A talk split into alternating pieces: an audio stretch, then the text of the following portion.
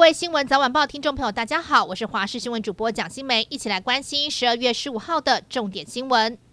日籍二刀流球星大谷翔平以十年两百二十二亿合约加盟洛杉矶道奇队，今天正式披上了道奇队十七号球衣。而对于选择道奇的主要关键，大谷翔平说就是为了赢。而备受关注的右手肘手术后的情况，道奇队一受访则透露，大谷最快明年九月模拟赛。才刚落幕的亚洲棒球锦标赛，在台北大巨蛋开打的每场门票几乎都被秒杀，而且没几分钟就出现黄牛高价抛售。台北市警方用专案处理抓黄牛，可是其中一起被台中地方法院简易庭裁定不罚，因为法官认定警察是为了抓黄牛才买票，双方交易行为属于未遂。台北市警局发声明表示尊重判决，但也力挺辛苦办案的员警，将提出抗告。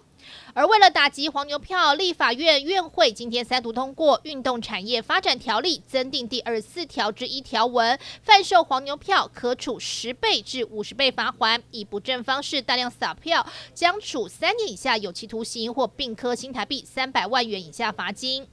诈骗横行在台，日本网红也受害。日籍摄影师小林贤武在脸书上拥有十万粉丝追踪，十四号发文说自己在台湾遇到了租屋诈骗，被骗走押金三万六千元，已经向台湾警方备案。而对于拿回押金不抱希望。而诈骗贴文上的联络人李先生则是喊冤，表示自己是屋主，房子照片是被诈骗人士盗图。二零二四大选倒数二十九天，担任民进党总统候选人的赖清德，新北市竞选总部主委于天已经好一阵子没有出现在造势场合。有媒体人指出，可能跟先前于天数度表态争取进入不分区，结果最后没被提名有关。对此，民进党立委表示，应该是身体因素。而于天本人说，政治的事情不要问他，自己现在什么职务都没有。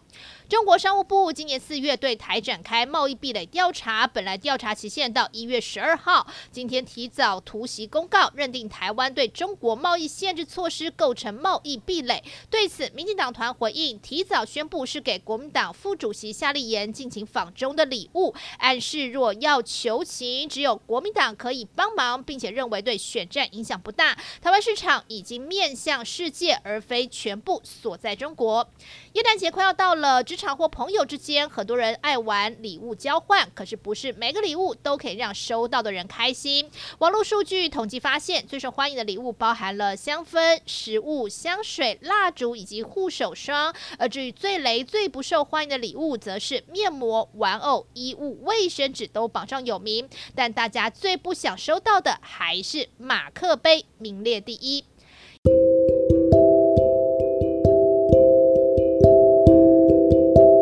就是这一节新闻内容，非常感谢您的收听，我们下次再会。